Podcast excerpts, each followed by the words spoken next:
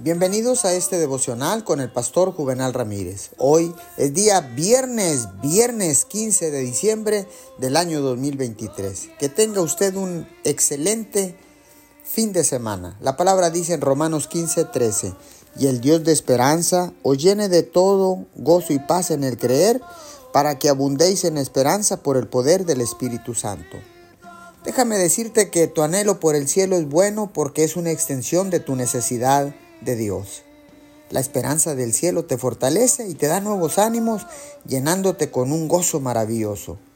Muchos cristianos han entendido mal la palabra esperanza, creyendo que denota un pensar deseoso, nada más alejado de la verdad. Tan pronto como Jesús vino, llegó a ser tu Salvador y el cielo se transformó en tu destino final. La frase esperanza del cielo destaca los beneficios que puedes disfrutar estando aún en la tierra. Esta esperanza te mantiene espiritualmente vivo durante los tiempos oscuros de adversidad. Ilumina tu camino y aumenta tu seguridad de su presencia.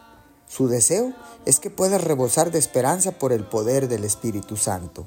Señor, gracias porque ahora sé que Jesús es nuestra esperanza de gloria tu Hijo amado, Señor.